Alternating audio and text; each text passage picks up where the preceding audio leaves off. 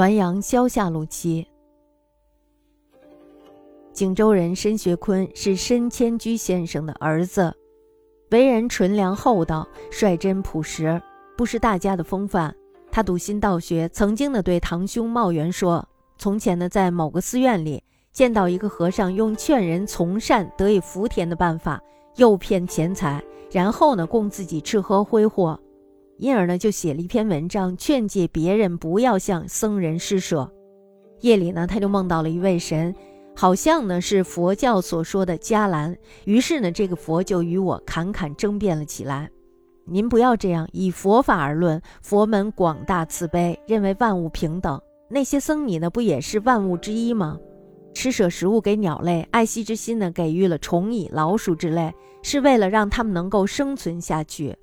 僧尼们凭借着施舍而生存，您却一定要让他们饥饿而死，不是把他们看得连鸟兽虫鼠都不如吗？僧尼之中呢，破坏了戒律，自己弄得要下地狱。当然呢，随处都有，但是呢，因为枭鸟就尽杀鸟类，因为破镜就灭绝兽类，这是哪有的道理啊？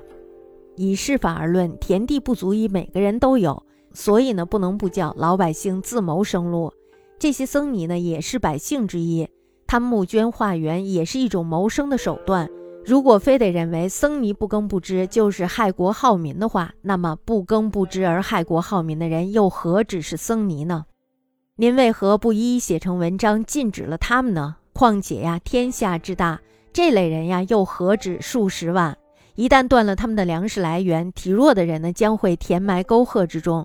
这呀，暂且不说。那么那些凶恶狡猾的人呢，就会铤而走险。您将怎么收拾这个残局呢？韩愈排斥佛教，但是还说鳏寡孤独废疾者可以养起来。您没有办法养民，却只是剥夺他们的生路，这呀不仅不符合佛意，恐怕也不符合孔孟之道吧？一言既出，驷马难追，请您认真的想一想这个道理。我在梦中呢，还想和这个佛争论一下，可是呢，已然已经醒来了。神的话呢，还历历在目。您认为他的这一番议论如何呢？茂元呢，这时候就沉思了好久，说：“您持理公正，他见解博大。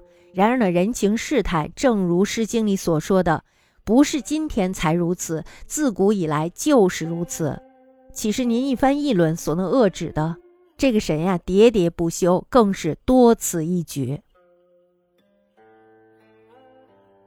景州申君学坤，迁居先生子也，醇厚朴拙，不坠家风，信道学甚卓。常谓从兄茂元曰：“囊在某次见僧以福田诱财物，供酒肉子，应著一论，戒勿施舍。夜梦一神，从比较所谓迦兰者，与于侃侃争曰：‘君吾尔也，以佛法论，广大慈悲，万物平等。’”彼僧尼非万物之一也，施食于鸟渊，爱惜于虫鼠，欲其生也。此辈借施舍以生，君必使之饥饿而死。曾视之不若鸟渊虫鼠耶？其间破坏戒律，自堕泥里者，诚比比皆是。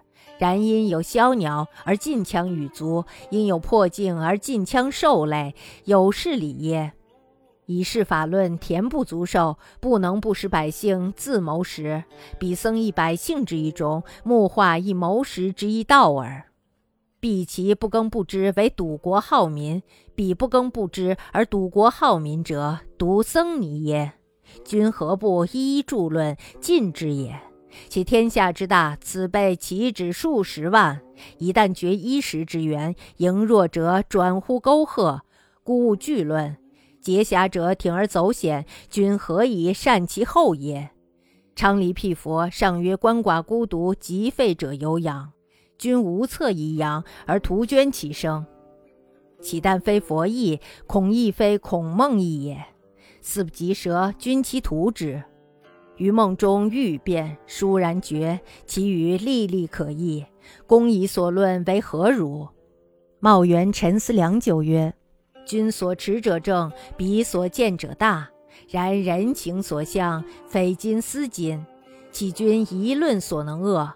此神次次不休，殊多此一争耳。